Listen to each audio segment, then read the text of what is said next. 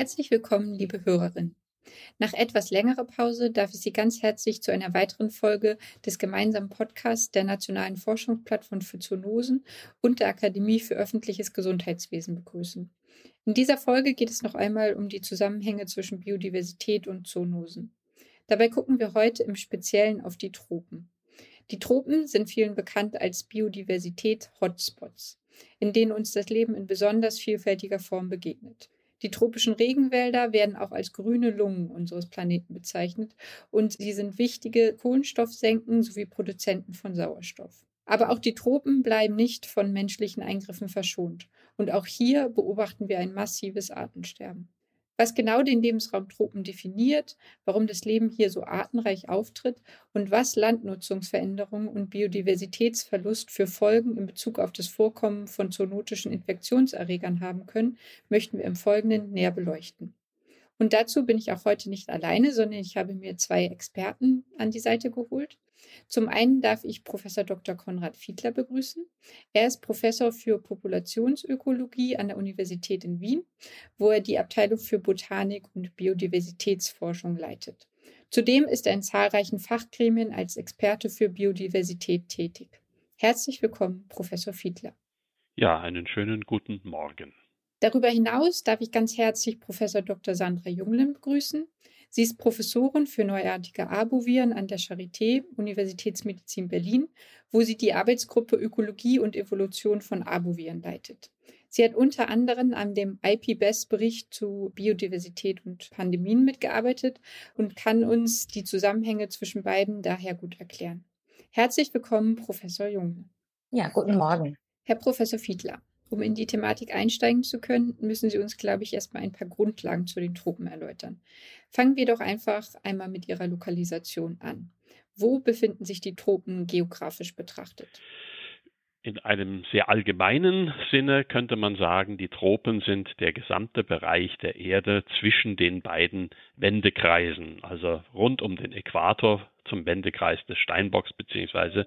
Wendekreis des Krebses. Das ist eine sehr ja, weitgehende Definition, hat aber eine gute klimatologische Fundierung, weil sich in diesem Bereich aufgrund der Intensität der Sonneneinstrahlung ein ganz charakteristisches Klimaphänomen ausbildet, eben die sehr, sehr starken Regenfälle, die für die eigentlichen Tropen charakteristisch sind. In ökologischer oder klimatisch-ökologischer Definition wären die Tropen all diejenigen Bereiche, wo auf dem Lande entweder tropische Wälder oder tropische Savannen als typische Ökosysteme anzutreffen sind. Das heißt also Lebensräume, die sich eben unter diesen Klimabedingungen der großen Wärme und des regelmäßigen Regenfalls ausbilden. Das wäre also eine eher ökologische Definition der Tropen als eine klimatologisch-geografische Definition der Tropen. Also warm und viel Wasser. Darunter kann sich, glaube ich, jeder etwas vorstellen. Sie haben eben schon gesagt, es gibt sowohl Savannen als auch Wälder. Gibt es noch andere Lebensräume in den Tropen? Es gibt natürlich im Detail eine ganze Reihe anderer tropischer Lebensräume, vor allem eben ganz unterschiedliche Ausprägungen dessen, was man so unter Wald zusammenfassen kann. Denken Sie etwa an Mangrovenwälder. Mangroven sind ja charakteristische Küstenökosysteme, die von Bäumen gebildet werden die sich eben auch nur unter tropischen Klimabedingungen ausbilden können. Aber der Klassiker unter den tropischen Ökosystemen, wo auch die meisten Menschen eine ja, Verbindung dazu haben, sind natürlich die tropischen Waldökosysteme des Tieflands, also das, was man den tropischen Regenwald nennt, und die tropischen Bergwälder, die vielleicht schon etwas weniger bekannt sind, die aber natürlich auch eine ganz große Rolle im Hinblick auf die Artenvielfalt spielen. Es gibt aber in den Tropen auch noch ganz andere Ökosysteme. Wenn wir nämlich zum Beispiel ganz hoch auf die Berge gehen, finden wir dort auch tropisch-alpine Lebensräume, also oberhalb einer Baumgrenze, die aber direkt beim Äquator liegen können wo also aufgrund der ökologischen Gegebenheiten Gehölze nicht mehr wachsen können, aber auch das klimatisch noch im Bereich der Tropen liegt. Um das Ganze ein wenig einzugrenzen, beschränken wir uns im Folgenden erstmal nur auf die tropischen Regenwälder. Ja. Und Sie haben ja eben schon gesagt, dass diese besonders artenreich sind. Was macht den Artenreichtum der tropischen Regenwälder auf unserer Erde aus? Das heißt, woran liegt es, dass hier besonders viele verschiedene Arten vorkommen? Das ist natürlich ein Zusammenwirken von sehr vielen verschiedenen Faktoren, wie das eigentlich fast immer im Bereich der Ökologie ist. Das erste sind die klimatischen Randbedingungen. Die klimatischen Randbedingungen, wir hatten es schon kurz erwähnt, sind, dass es in den eigentlichen Tropen niemals wirklich trocken ist, zumindest nicht für längere Zeit, und dass in großer Menge Wasser zur Verfügung steht. Das heißt, dass es ausreichend Regen gibt und andererseits, dass es ausreichend Wärme gibt. Also es gibt auch keinen wirklich kalten Monat im Jahr. Man sagt das so als Daumenregel, es gibt keinen Monat im Jahr, der eine Monatsmitteltemperatur unter 18 Grad Celsius hat. Und unter diesen Bedingungen können Pflanzen eben sehr günstig, sehr gut wachsen und können Photosynthese nahezu unbeschränkt betreiben, weil die wichtigste Einschränkung in vielen Fällen bei der Photosynthese die Wasserverfügbarkeit ist. Pflanzen müssen, um Photosynthese betreiben zu können, die sogenannten Spaltöffnungen öffnen. Das heißt, sie müssen Kohlendioxid in die Pflanze in das Pflanzengewebe hineinlassen. Und wenn diese Spaltöffnungen offen sind, verlieren sie automatisch Wasser. Und das heißt, in einem wasserlimitierten Lebensraum, extrem wäre eine Wüste, wird eben die Photosynthesemöglichkeit dadurch beschränkt, dass es zu wenig Gelegenheit für die Pflanzen gibt, ihren Wasserhaushalt zu stabilisieren, obwohl es zum Beispiel genügend Sonnenlicht gäbe, um Photosynthese zu betreiben. Und in den Tropen haben wir eben beides. Wir haben genügend Licht und wir haben genügend Wasser. Und dadurch können sehr hohe Werte der sogenannten Netto-Primärproduktion erreicht werden. Nirgendwo in Landökosystemen, in terrestrischen Ökosystemen beobachten wir, abgesehen von ganz kleinen Sondersituationen, eine so hohe Netto-Primärproduktion wie in den tropischen Regenwäldern. Das ist also die erste wichtige Voraussetzung. Es gibt dort einfach viel biologisch fixierte Energie, die anderen Organismen zur Verfügung steht. Das heißt, letztendlich macht die Artenvielfalt der Pflanzen die Artenvielfalt der Tiere aus. Zunächst sind wir da ja noch gar nicht bei der Artenvielfalt, sondern zunächst sind wir erstmal dabei, dass es dort viel Biomasse gibt, also viel Nettoprimärproduktion, das heißt viel Energie, die verwertet werden kann. Und je mehr Energie da ist, die anderen Organismen zur Verfügung steht, desto mehr können sich eben unterschiedliche Organismenarten diesen Kuchen, wenn man es mal so formulieren will, in kleinere Stücke aufteilen, sodass diese kleinen Stücke immer noch groß genug sind, dass eine lebensfähige Population sich daran entwickeln kann. Das heißt, große Nettoprimärproduktion führt nicht zwingend zur Biodiversität, aber ist eine zwingende Voraussetzung dafür, dass überhaupt eine größere Menge an anderen Organismen sich etablieren kann, die eben auf höheren Nahrungsebenen im Nahrungsnetz leben, also die von Pflanzen leben, die sich von Pflanzen ernähren. Und dann kommt aber neben dieser Nettoprimärproduktion noch ein ganz wichtiger dritter Aspekt in den tropischen Wäldern hinzu, und das ist ihr Strukturreichtum. Tropische Wälder sind ungemein strukturreich, die Bäume wachsen sehr hoch, es gibt mehrere Kronenschichten, es gibt Überständer, die noch höher sind als die übliche Krone und die also über die Baumkronen sozusagen als Einzelbäume hinausragen. Es gibt Lianen, es gibt Epiphyten, es gibt ganz, ganz viele verschiedene Möglichkeiten, jetzt nicht nur von der Pflanzenartenvielfalt, sondern auch von der Strukturvielfalt, wo sich andere Organismen, Tiere, Pilze, Mikroorganismen ansiedeln können. Und diese Kombination aus klimatischen Gunstbedingungen, hoher Nettoprimärproduktion und eben diesem Strukturreichtum, die hat über die Jahrmillionen im Lauf von Koevolutionsprozessen dazu geführt, dass wir eine ungemeine Vielfalt von Organismenarten haben, oft sehr spezialisierten Organismenarten, die sich dann eben ganz kleine ökologische Nischen, wie wir das in der Ökologie nennen, erobert haben und diese ökologischen Nischen sozusagen monopolisieren. Und dadurch haben wir diesen hohen Artenreichtum. Der wird dann in den Bergregenwäldern noch einmal vergrößert dadurch, dass wir eine zusätzliche Strukturebene haben, eben das Relief, dass dort ein gebirgiges Relief herrscht, wo es dann eine Nord- und eine Süd-, eine Ost- und eine Westflanke der Berge gibt mit jeweils unterschiedlichen Mikroklima, sodass die Nischenvielfalt noch einmal größer wird. Also kann sich das Leben dort auf sehr unterschiedliche Art und Weise entfalten. Welche Veränderungen durch den Menschen lassen sich in den tropischen Regenwäldern beobachten? Und was bedeutet das für diese Ökosysteme? Die Hauptveränderung, die wir zurzeit immer noch beobachten, ist nicht der Klimawandel, sondern ist die Landnutzung. Das heißt, es ist die Umwandlung von primären Wäldern in Ökosysteme, die der Mensch für Anbau von Nahrungsmitteln, für Anbau von Tierfutter oder eben die Haltung von, von Nutztieren verwendet. Also Stichwort Rodung. Es werden Bäume gefällt, es werden in großem Umfang Flächen gefällt. Es werden dort entweder Weiden oder Äcker oder Ölpalmenplantagen oder noch irgendwelche anderen Plantagen angelegt.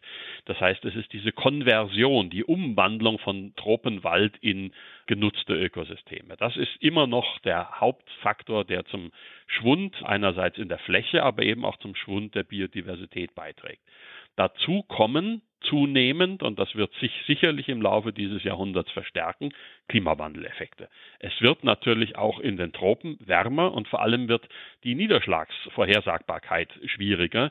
Das heißt, es kommt einerseits nach wie vor zu extremen Starkregen, die gehören in den Tropen dazu, die sind dort nicht wirklich ein Problem, aber es kommt vermehrt auch zum Aufkommen von Trockenphasen.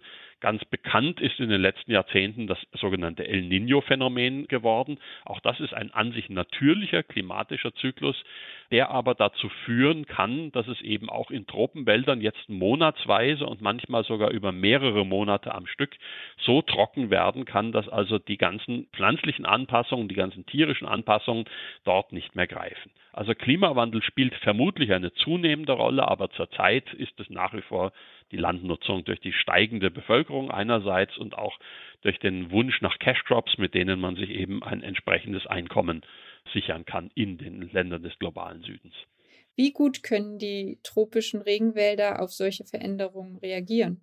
Vielleicht können Sie in diesem Zusammenhang einmal auf die Resilienz und die Resistenz tropischer Wälder gegenüber Veränderungen eingehen. Das ist ein Problem, das diese Waldökosysteme haben und wo sie sozusagen aus menschlicher Sicht schlechter aussteigen als die Waldökosysteme, die wir beispielsweise aus den gemäßigten oder auch aus den mediterranoiden Klimazonen kennen, wo es ein relativ hohes Regenerationspotenzial gibt.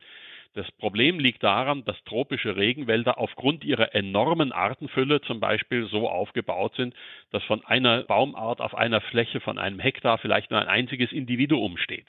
Wenn ich jetzt also eine solche Fläche von einem Hektar oder von mehreren Hektar gerodet habe, ist diese eine Baumart unter Umständen auf einer großen Fläche gar nicht mehr vorhanden, kann also selbst wenn der Wald sich wieder regenerieren würde, diese eine Baumart eigentlich gar nicht mehr dabei sein. Das heißt, es bräuchte dann Agenten, zum Beispiel Tiere, Vögel oder Säugetiere, die solche Samen wieder eintragen.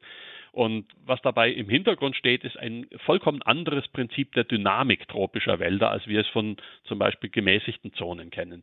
In den tropischen Wäldern haben wir eine sogenannte Lückendynamik. Da werden Bäume groß und stürzen irgendwann einmal um, weil der Blitz einschlägt oder weil sie von Schädlingen befallen werden. Aber das ist ein ganz lokales Ereignis. Wenige Meter, wenige Dutzend Meter im Umkreis hat das seine Wirkung. Und dort setzt dann eine Verjüngung ein. Das heißt, da können Samen keimen, da können Keimlinge oder Sämlinge, die da schon stehen, können hochwachsen. Aber ringsherum ist der Wald eigentlich völlig intakt. Das sind also lauter so kleine Baumsturzlücken, die auch völlig unvorhersehbar in Raum und Zeit entstehen. Und das ist natürlich ganz anders als beispielsweise in einem Waldtyp, der öfter mal von größeren Feuern heimgesucht wird und wo dann großflächige Regeneration ansetzt und wo eben über Jahrtausende, über Jahrmillionen sich die Pflanzen, aber auch die Tiere daran haben anpassen müssen, dass sie mit solchen gröberen Störungen klarkommen. Das heißt, was wir beim Tropenwald beobachten, ist eigentlich eine relativ hohe Resistenz. Das heißt, hier mal einen Baum rausnehmen, da mal einen Baum rausnehmen, da steckt ein solcher Wald problemlos weg aber eine Resilienz in dem Sinn, dass er sich als Ganzes relativ zügig wieder erholen kann, nachdem er größerflächig gestört wurde. Das wissen wir inzwischen aus den Beobachtungen von wieder aufgelassenen Plantagen beispielsweise, das kann Jahrzehnte, das kann womöglich Jahrhunderte dauern, bis sich dort überhaupt mal wieder einige Pflanzenarten angesiedelt haben, von Natur aus sozusagen von selbst spontan, die zu einem solchen Wald gehören.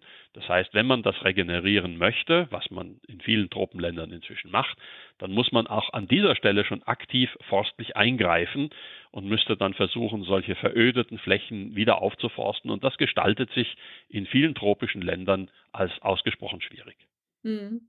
Es gibt also gute Gründe, dieses Ökosystem da, wo es noch intakt ist, intakt zu lassen weil es doch schwieriger ist, das wieder so herzustellen, wie es einmal war. Ja, oder eben wirklich bei der Nutzung in einer Weise vorzugehen, wie das die indigenen Bevölkerungen oft schon seit vielen Jahrtausenden machen, dass man einzelne Bäume durchaus entnehmen kann, dass man natürlich auch sogenannte Non-Timber Products aus dem Wald ernten kann, also Früchte oder bestimmte äh, andere Materialien, aber dass man eben von einer großflächigen Konversion eigentlich Abstand nehmen muss. Also großflächige Abholzung macht die Wiederaufforstung, die Wiederbewaldung in den Tropen ausgesprochen anspruchsvoll. Es ist nicht so, dass es unmöglich wäre.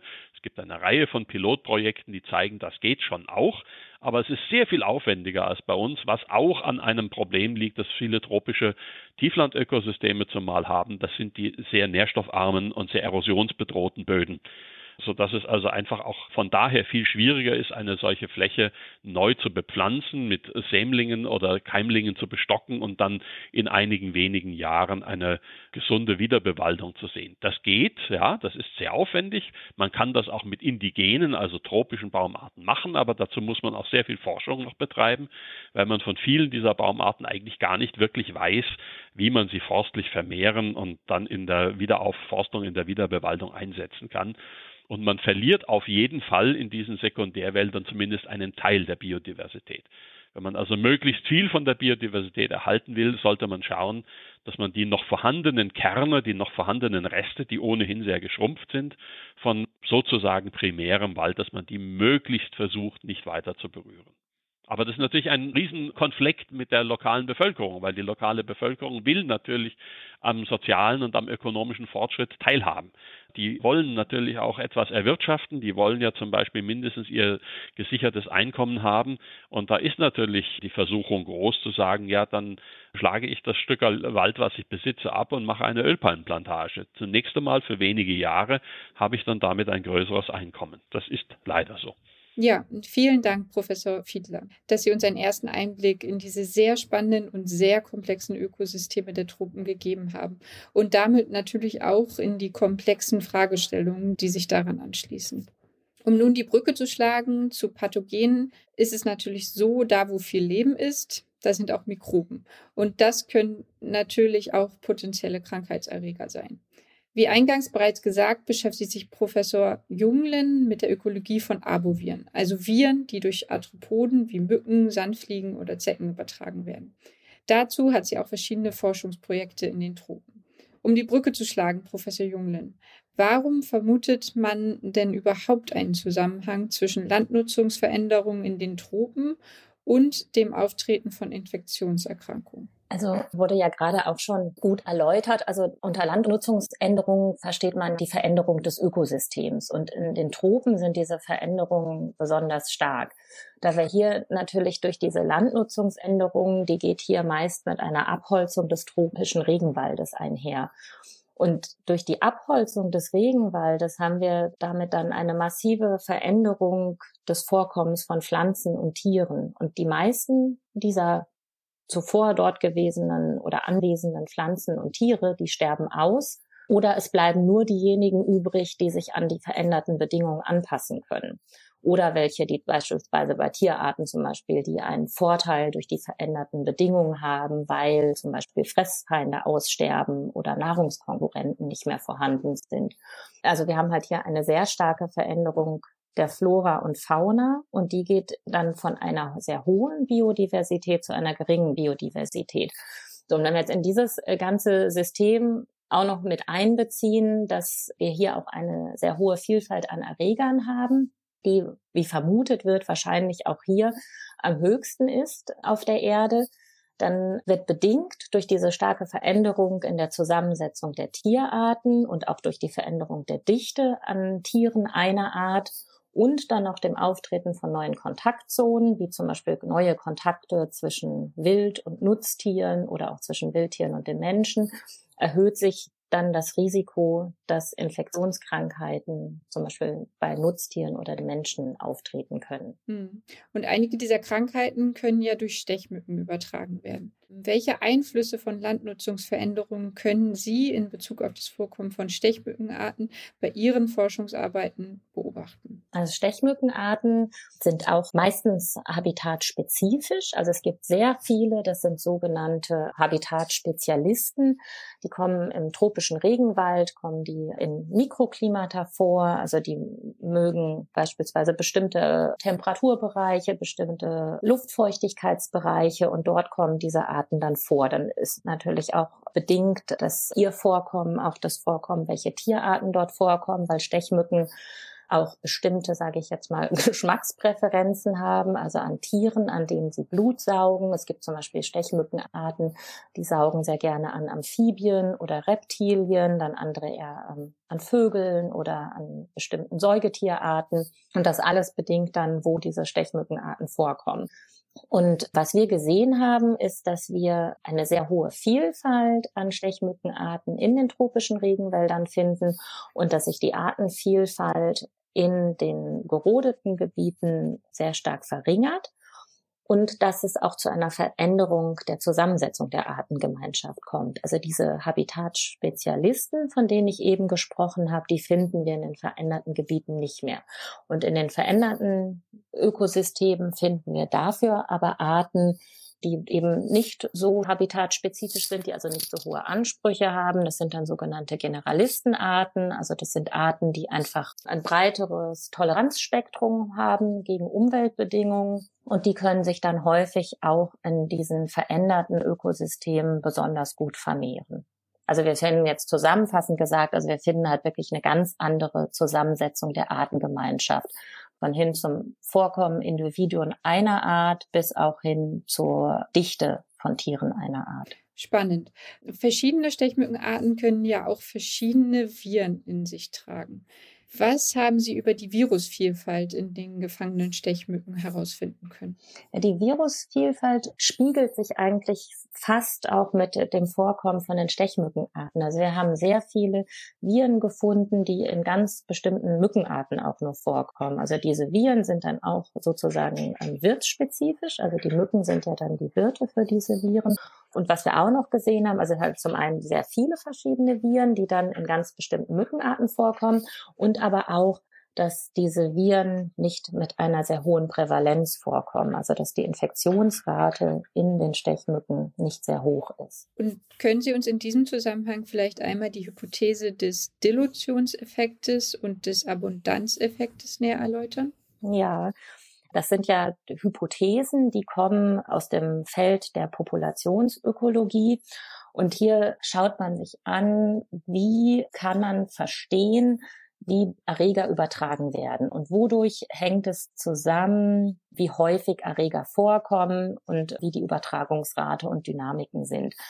So, und wenn man sich jetzt vorstellt, dass ein Erreger braucht ja einen Wirt, der empfänglich ist, also der infiziert werden kann und den Erreger auch weitergeben kann. Also zum einen brauchen wir einen empfänglichen Wirt, also auf der einen Seite, in dem der Erreger amplifiziert und der ihn überträgt. Und dann muss es natürlich ein anderes Individuum treffen. Also es muss einen Kontakt geben, der den Erreger dann wieder aufnehmen kann. Und der Dilutionseffekt ist sozusagen, Dilution heißt ja Verdünnung und es wird dann angenommen, dass wenn wir sehr viele Individuen verschiedener Arten haben, also eine hohe Biodiversität, das bedingt durch diese Verdünnung an Tieren einer Art dadurch die Kontaktrate an empfänglichen Wirten verringert wird und dadurch ein Erreger eben nicht sehr prävalent vorkommt. Jetzt muss ich nochmal ein anderer Effekt nennen, vielleicht auch erstmal nochmal den Amplifikationseffekt. Der ist nämlich eher noch bekannt. Also man geht eigentlich von einem Dilutions- versus Amplifikationseffekt aus. Und Amplifikation heißt, dass der Erreger dann amplifiziert wird, aber stark vermehrt vorkommt. Und das kann zum einen zum Beispiel bedingt sein, dass mehr empfängliche Tiere einer Art vorkommen, beispielsweise weil sich das Ökosystem verändert hat und wir dadurch mehr zum Beispiel Generalistenarten haben oder aber auch, weil es zum Beispiel immunologisch naive Tiere gibt, die dann empfänglicher sind, also können eine Reihe von Effekten zuführen. Und dieser Abundanzeffekt, das ist was, was wir jetzt in einer Studie gesehen haben. Das ist jetzt das erste Mal, dass der beschrieben wurde. Und da haben wir gesehen, dass sich die Dichte an Wirtstieren erhöht, also in diesem Falle an Stechmücken, und dass sich aber nicht die Infektionsrate in diesen Stechmücken erhöht. Und wir haben gefunden, dass eine bestimmte Mückenart, die auch eine Generalistenart ist, die in gestörten Ökosystemen um ein Vielfaches mehr vorkommt, dass Viren, die in dieser Stechmückenart vorkommen, auch um ein Vielfaches mehr vorkommen, was aber nicht dazu führt, dass wir in den Mücken eine höhere Infektionsrate haben, sondern die Infektionsrate bleibt ungefähr gleich. Wir haben nur bedingt durch das höhere Vorkommen dieser Stechmückenarten auch ein höheres Vorkommen der Erreger. Okay, es ist auf jeden Fall hochkomplex, ja. wie die Biodiversität, das Vorkommen von Arten, das Vorkommen von Viren, das Vorkommen von Vektoren und die Schnittstelle zwischen allen zusammenwirken und unglaublich schwer, das alles tatsächlich dann auch zu verstehen. Aber dafür haben wir ja zum Glück die Forschung. Was ich mich noch gefragt habe, Professor Junglen, haben Sie bei Ihren Forschungsarbeiten auch neue Viren entdecken können? Ja, wir haben eine ganze Vielzahl an neuen Viren entdeckt. Also die meisten stellen neue Spezies dar, aber wir konnten auch einige Viren finden, die dann neue Genera oder auch sogar neue RNA-Virusfamilien etabliert haben. Viele von diesen neu entdeckten Viren sind insektenspezifisch, also bei denen geht man davon aus, dass sie nicht den Menschen oder auch Tiere infizieren können, sondern dass sie nur Mücken infizieren. Wir haben aber auch Viren gefunden, die sehr wahrscheinlich, also die den Arboviren gehören und neu sind und von denen vermutet wird, dass sie auch den Menschen infizieren können. So haben wir zum Beispiel auch neuartige Sandfliegen übertragene Fleboviren gefunden. Die sind verwandt zu Fleboviren, die im Mittelmeerraum vorkommen und dort bei Menschen ein sogenanntes Drei-Tage-Fieber auslösen, also eine fieberhafte Erkrankung, die meist selbstlimitierend ist, also nach einigen Tagen wieder weggeht. Es gibt aber auch Viren in dieser Gruppe, die können auch Enzephalitis machen und Neurotropismus haben dort auch in ganz seltenen Fällen zum Beispiel zu Gesichtslähmungen führen. Und da haben wir verwandte Viren in Ostafrika gefunden und es war vorher noch gar nicht bekannt, dass diese Viren auch südlich der Sahara vorkommen. Und durch die enge genetische Verwandtschaft ist jetzt sehr naheliegend, dass wahrscheinlich diese Viren, die wir in Ostafrika gefunden haben, bei den Menschen auch ganz ähnliche Krankheitsbilder auslösen. Ich könnte hier jetzt noch andere Beispiele nennen, aber vielleicht reicht das jetzt auch erstmal. Genau, ich glaube, wir können auf jeden Fall sagen, es gibt auch immer noch wieder Neuentdeckungen von Viren ja. und wir wissen definitiv immer noch nicht über alles Bescheid, was in unserer Umwelt so schlummert. Aber wie könnte uns denn potenziell das Wissen über die Existenz dieser neuen Viren dabei helfen, besser auf zukünftige Krankheitsausbrüche vorbereitet zu sein? Was uns hier vor allem hilft, ist das Wissen über die genetische Information der Viren. Also man muss sich Viren als wirklich enorm divers vorstellen. Also es gibt Viren, die haben, wenn man sich das komplette Gen anschaut und dazu Verwandtschaftsverhältnisse, dann findet man manchmal ja vielleicht 10 oder 20 Prozent Identität oder Ähnlichkeit zu verwandten Genen auf Aminosäureebene. Also wirklich enorm vielfältig und ein ganz geringes Verwandtschaftsverhältnis. Also was einem nochmal klar macht, wie schwer es dann eigentlich ist, wirklich tiefe, neue phylogenetische Linien an Viren zu identifizieren und die dann auch erkennen zu können und das Genom zu bekommen.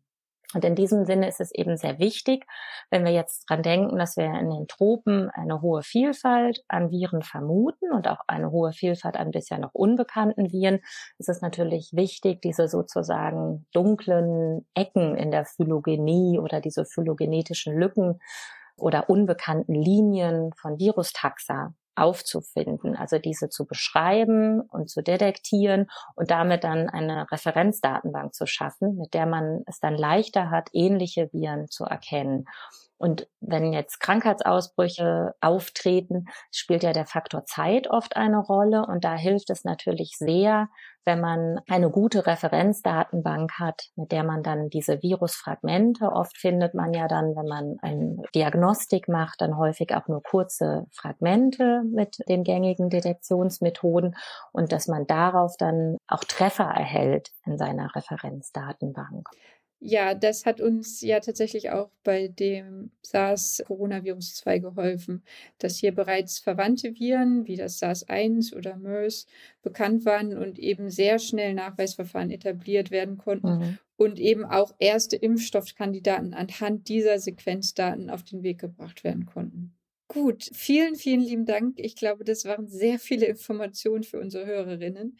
Deshalb möchte ich noch einmal kurz wichtige Eckpunkte zusammenfassen. Tropen sind einzigartige Lebensräume, die besonders artenreich sind.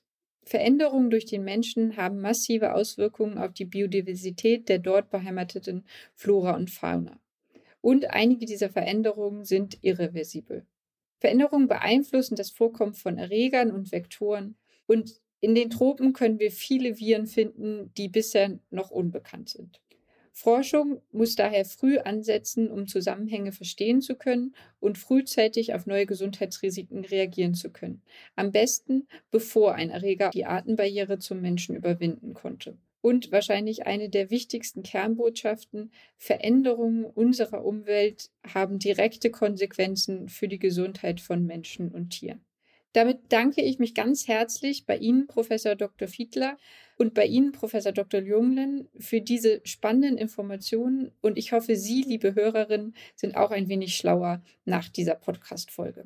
Und wenn Sie sich noch weitere Informationen wünschen zu den Tropen und den Zusammenhängen von Biodiversität und Zoonosen, dann schauen Sie gerne einmal in die Links, die wir Ihnen unter dieser Podcast-Folge zusammengestellt haben.